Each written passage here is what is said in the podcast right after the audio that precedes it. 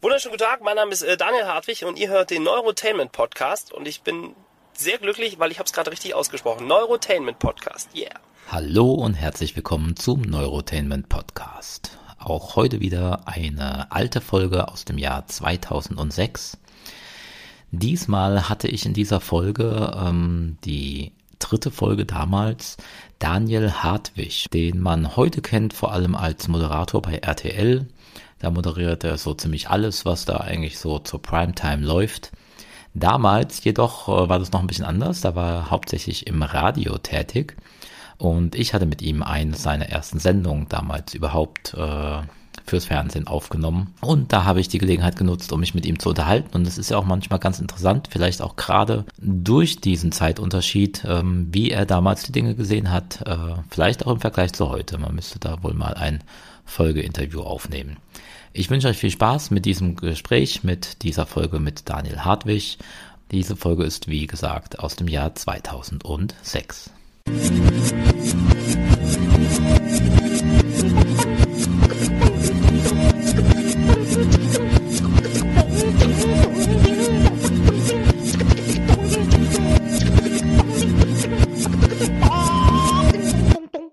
Hallo meine lieben Zeitreisenden. Es ist wieder soweit. Nach langer Pause nun Neurotainment Podcast Episode 3. Diesmal ist alles anders. Wir haben auch einiges an Prominenz mit dabei, unter anderem heute bereits den Radio- und TV-Moderator Daniel Hartwig. In einer nächsten Folge werden wir den Komponisten neuer Musik Moritz Eggert zum Interview da haben. Was neue Musik ist, werden wir bei der Gelegenheit auch erfahren. Und wir haben bereits ab der nächsten Folge eine nicht im Handel erhältliche Geschichte des Erfolgsautoren Wolfgang Holbein, eine Episode aus der Chronik der Unsterblichen, die vielleicht dem einen oder anderen bekannt sein dürfte. Eine kleine Vorschau darauf hören wir jetzt.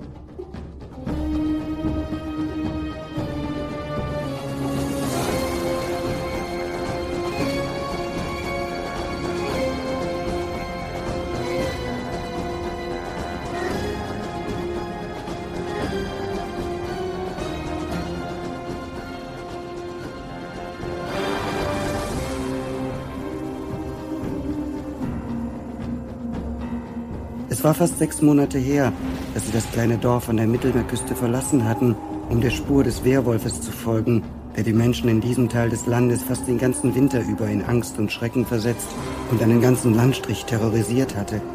Sie waren im Frühling aufgebrochen und in den Sommer Osteuropas hineingeritten, und mittlerweile hatten sie einen halben Kontinent durchquert und näherten sich nicht nur der Küste, sondern auch dem Ende des Jahres.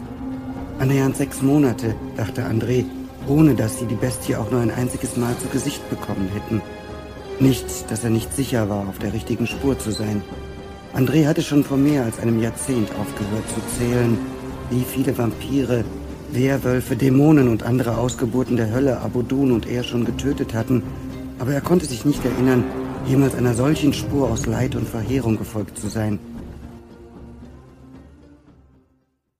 Doch auch dieser Neurotainment-Podcast muss nicht völlig ohne Hörbuch auskommen. Wir hören jetzt ein weiteres Mini-Hörbuch nach Abraham Storm und auch das ist übrigens nicht im Handel erhältlich.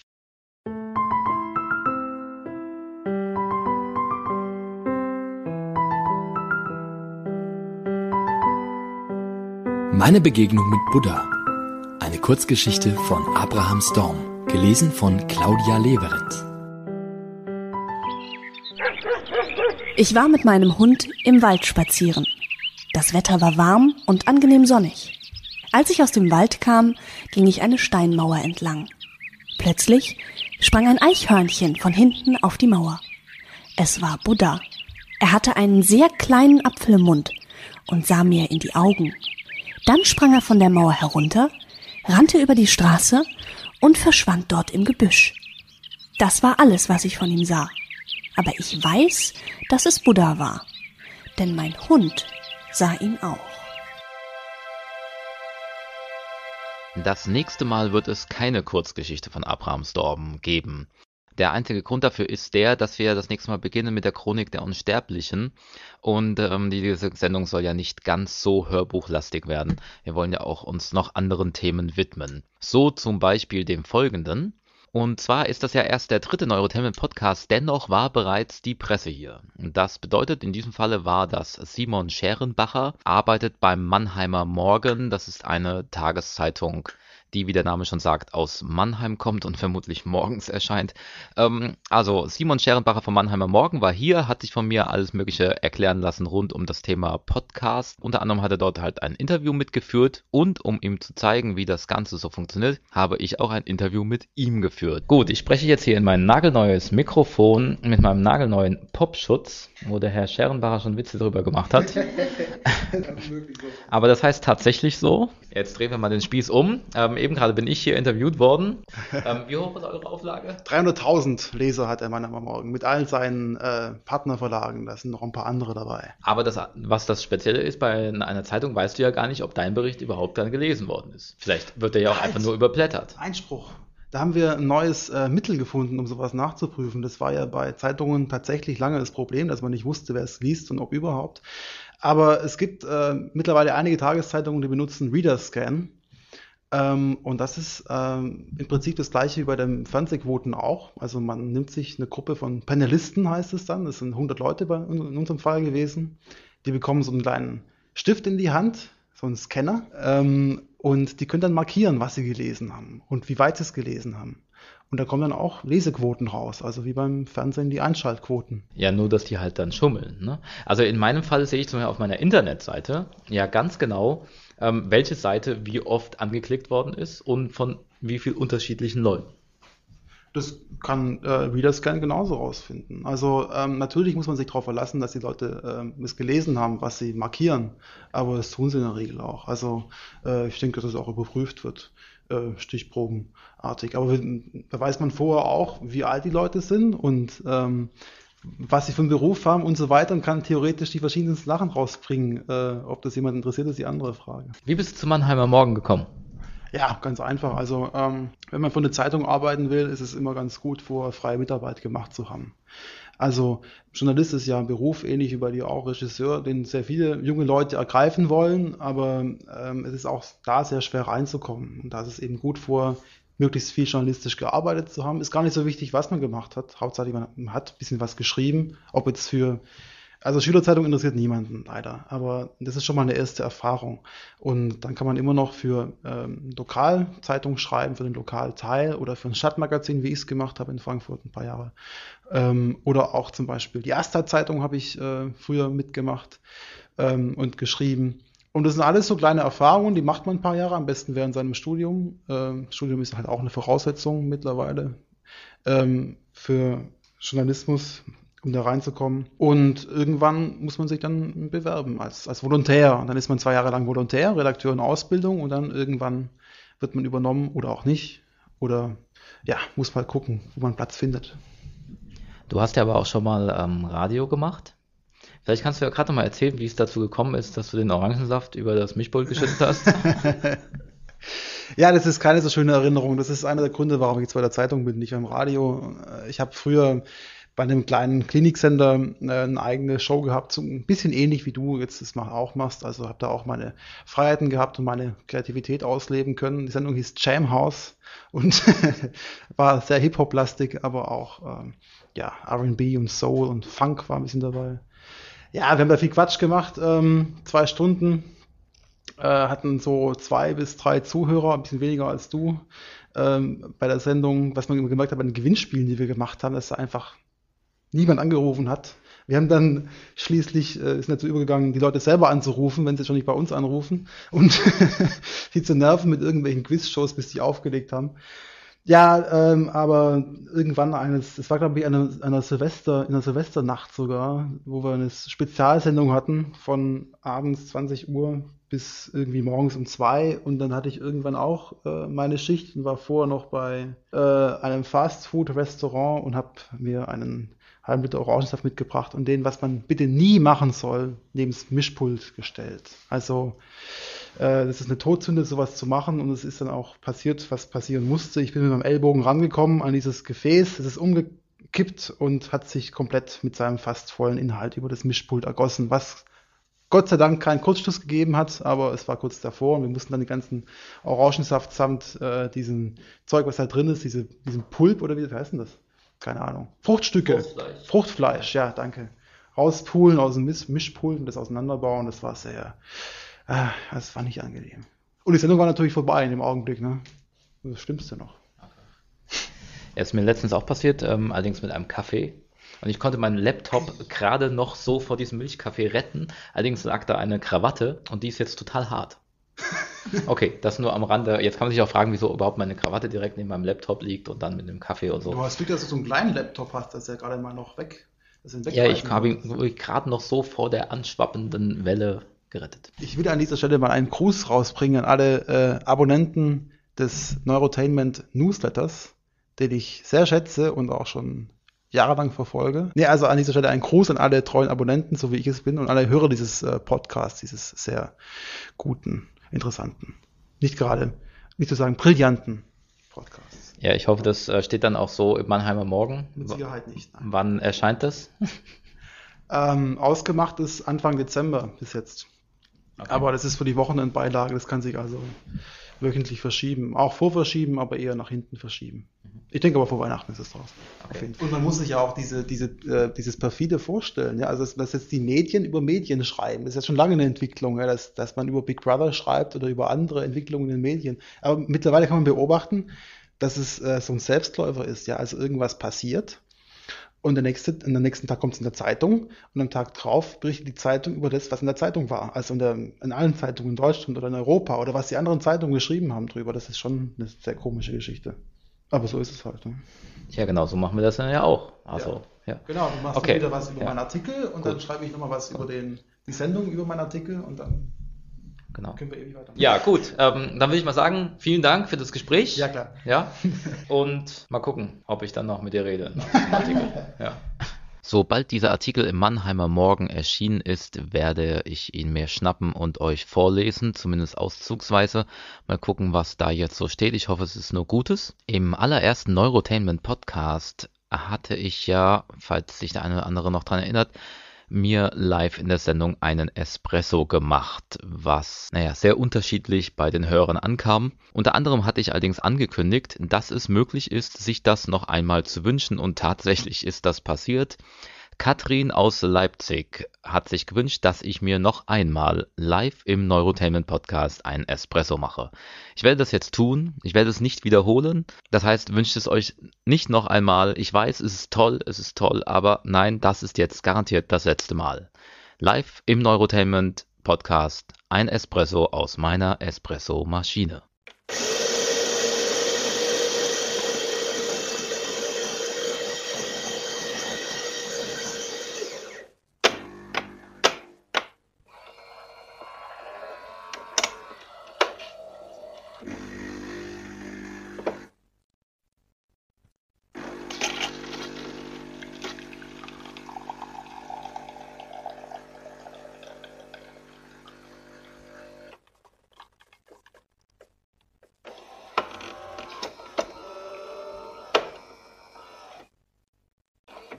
So, ihr habt's überstanden. Nun, wie versprochen, das Interview mit Daniel Hartwig, TV- und Radiomoderator, das ich äh, vor kurzem bei ihm in seinem Smart geführt habe. Er erzählt uns ein bisschen was über das Radiowesen, über seine Arbeit und es geht auch um die Konfrontation Radio versus Podcast.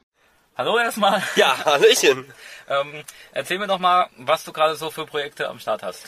Was, das ist gerade total ungewohnt für mich, weil normalerweise bin ich auf der Seite des, desjenigen, der Fragen stellt. Was ich für Projekte am Start habe. Ich äh, bin in erster Linie Radiomoderator, das bei äh, UFM, beim Hessischen Rundfunk, äh, war vorher längere Zeit bei HR3, mache nebenbei ein bisschen Fernsehen, äh, mache da was für den Kinderkanal, eine Sendung, die sich da nennt TKKG, der Club der Detektive. Sehr geil. Äh, ab dem 6. November äh, zu sehen. Abends ist so eine Kinder-Krimi-Show. Und äh, ansonsten arbeite ich hin und wieder für den Fernsehsender Vox als äh, lustiger Reporter. Äh, also ich, finde mich lustig, die weiß ich noch nicht, da müssen die sich äh, noch zu äußern. Und ansonsten darf ich für einzelne Projekte hin und wieder auch mal mein Gesicht vor die Kamera halten. Das ist ganz schön. Zum Thema Radio, wie kamst du zum Radio? Äh, ich würde jetzt gern echt eine mega abgefahrene, lustige Geschichte erzählen, wie ich zum Radio gekommen bin. Es war aber dann doch nur der stinknormale, äh, konventionelle Weg. Ich, hab, ich wollte das schon immer machen, also seit ich denken kann. Und äh, dachte mir dann irgendwann auch mal, gut, jetzt gehst du es mal an und machst mal ein Praktikum. Für mich waren aber Radiomoderatoren immer so vollkommen entfernte Götter. Also ich hatte auch nie damit gerechnet, dass ich jemals äh, unter denen sein könnte. Und dann habe ich ein Praktikum gemacht und äh, da habe ich mich nicht doof angestellt und irgendjemand sagte, hä? Vielleicht äh, hast du doch mehr als ein Glas Wasser im Kopf stehen. Und äh, dann durfte ich als Reporter arbeiten. Und irgendwann ist das dann so, wenn man sich ein bisschen bewährt hat, dass mal einer kommt und sagt, willst du nicht mal moderieren? Und da sagt man dann, natürlich will ich das. Und dann probiert man das aus. Und äh, wenn man Glück hat, bleibt man dran hängen, weil man sich vielleicht bewährt hat. Und Fernsehen ist der erklärte Schritt?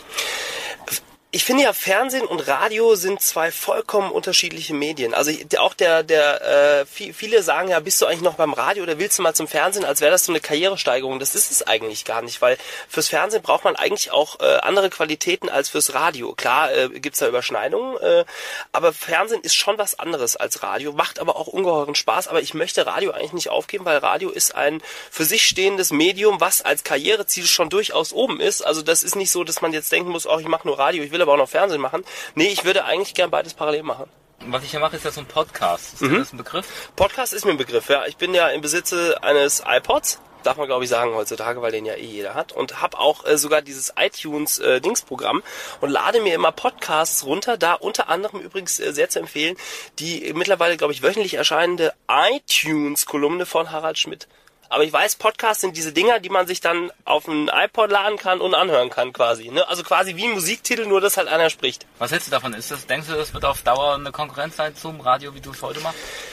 Ähm, ob das e-, eher eine Ergänzung, glaube ich. Also glaube ich, eine, eine wirkliche Konkurrenz kann es nicht wirklich sein, weil beim Podcast es ja durchaus so ist, dass das äh, nicht live stattfindet. Was ja die, die große Stärke des Mediums Radio ist, dass es einfach ein super schnelles Live-Medium ist und man im Prinzip zu jeder Zeit äh, Menschen etwas berichten kann. Das ist also so, sobald aktuell was äh, in der Welt passiert, ist Radio der unmittelbare Weg, wo man einfach das Mikro aufmacht und es erzählt und alle Leute wissen es, also zumindest die, die zuhören.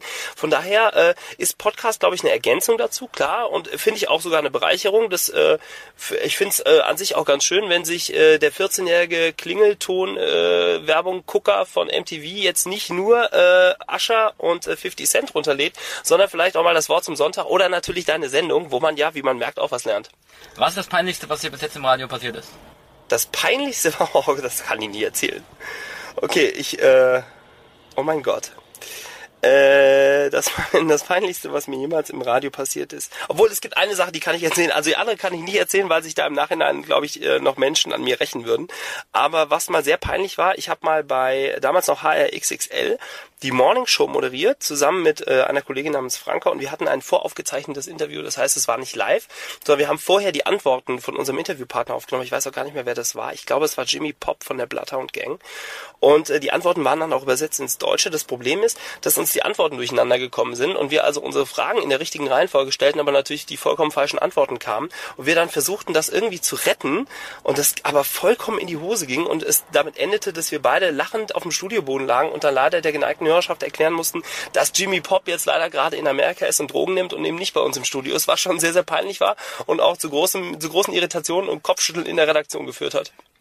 Gibt es irgendwas, was du schon einmal mal äh, im Radio sagen wolltest, aber nicht kannst, aber jetzt hier in diesem Podcast sagen kannst? Oh Gott. Nee. Also Podcast ist ja frei, ne? ja, ja, klar. Ja, ja. Äh, hier ähm, gibt's keinen Chef im Nacken, du kannst praktisch alles ja. erzählen. Hast du irgendwas? Also so schleimig das jetzt klingt, das Schöne finde ich äh, an der Radiomoderation ist, vor allen Dingen bei den Sendern, wo ich gearbeitet habe und wo ich arbeite, ist, dass ich mich einfach nicht verstellen muss. Also das ist das, was ich im Radio erzähle, so bin ich und das ist auch nicht so, als würde ich mir da vorher irgendwie ein Bild überlegen, wie ich gerne rüberkommen würde. Ich bin halt einfach so, weil sich das auch anders äh, über eine längere Zeit gar nicht durchhalten lässt, als einfach wirklich irgendwann auch mal authentisch zu sein. Und von daher habe ich, glaube ich, alles schon gesagt was, was, ich würde gar, gerne mal mit Heidi Klum Sex haben, aber das habe ich auch schon im Radio gesagt. Von der, nee, es gibt nichts, glaube ich. Ich habe, ich habe alles schon gesagt. Alles ist gesagt. Ähm, das Thema dieser Radiosendung ist äh, eigentlich die Suche nach dem Sinn des Lebens. Ja. Kannst du uns da weiterhelfen? Die Suche nach dem Sinn des Lebens. Also ich glaube, ähm, so profan es jetzt erstmal klingt, der Sinn des Lebens ist es, Spaß zu haben. Aber, und weil ich sage, das klingt profan, da hängt natürlich eine ganze Menge dran, nämlich äh, erstmal die ganzen Umstände zu schaffen, dass man äh, Spaß haben kann. Dazu gehört natürlich irgendwie, dass man äh, Freunde hat, dass man unter Umständen auch äh, verliebt ist in jemanden, dass man einen Job hat, der einen befriedigt, der auch äh, zumindest so viel Geld äh, rumkriegt, dass man sich eine Wohnung leisten kann. Ohne all diese Faktoren ist ja Spaß nicht möglich. Von daher glaube ich, dass äh, der Sinn des Lebens schon ist, dieses Leben zu genießen und dabei Spaß zu haben, aber dazu ist auch nötig, dass man die ganzen Rundumfaktoren irgendwie noch mit erledigt. Okay, gut, danke. Super, vielen Dank. Viel Spaß und weiterhin viel Erfolg.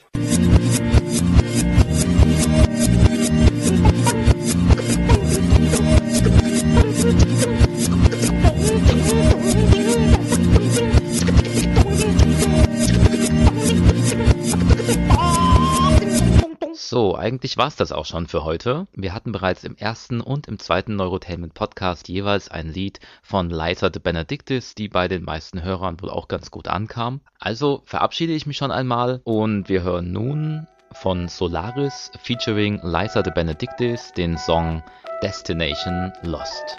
Bis zum nächsten Mal und die Zukunft ist frei. I've been close, I've been aware, I've seen it in my eyes. All I want and all I need craves and denies. I've been close, yes, I've been there. I know what's on my mind. I'm living in and walking by to where I may find my destination. My destination. Lost within, I'm lost without. I've seen it and I know. I've been there, I've been about, but I don't know how. How to make it feel alright and how to make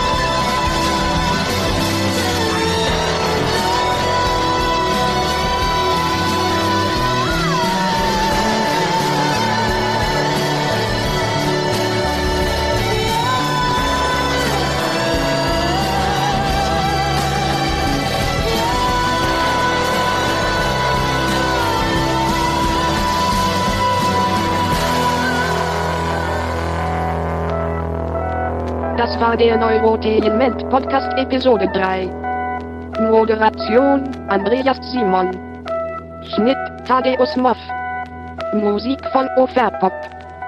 Der Neurotainment Podcast ist eine Produktion der Das Medium Limited. Die Zukunft ist frei.